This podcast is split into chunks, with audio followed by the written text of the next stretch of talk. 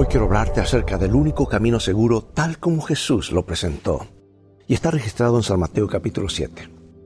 Entren por la puerta angosta, porque la puerta y el camino que llevan a la perdición son anchos y espaciosos, y muchos entran por ellos. Pero la puerta y el camino que llevan a la vida son angostos y difíciles, y pocos los encuentran. Dicen que uno de los primeros principios que hay que aprender para ser un buen plomero es que el agua corre por las pendientes. Pero yo he constatado que no solo el agua se desliza por la pendiente. La mayoría de los seres humanos también lo hacen. Ante una variedad de opciones en la vida, la mayoría de las veces, pues elegimos lo más fácil.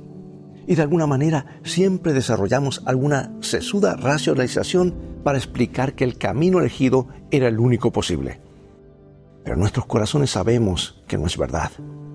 El camino más fácil, la salida más rápida, no siempre es lo que corresponde hacer. De hecho, Jesús dice en nuestro versículo de hoy que el camino más fácil, el que toma la mayoría, conduce a la destrucción. Y eso es así, aunque tengamos una buena racionalización para explicar nuestra acción.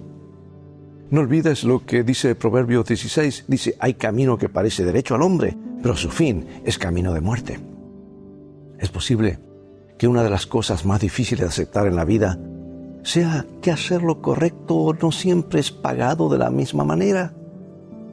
Hemos sido tan programados para esperar recompensas inmediatas por nuestro buen comportamiento que nos sentimos engañados cuando se nos pide que hagamos lo bueno simplemente porque debemos hacerlo. Sentimos un poco de resentimiento cuando los que no se comportan bien parecen tomar la delantera y dejarnos detrás. Pero es tan, por eso es tan importante que mantengas tu mirada en lo que dijo Jesús. La Biblia no nos endulza el tema.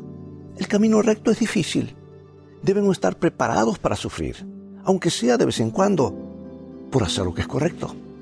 No recibiremos una recompensa inmediata, pero debemos recordar a dónde nos conduce el camino angosto.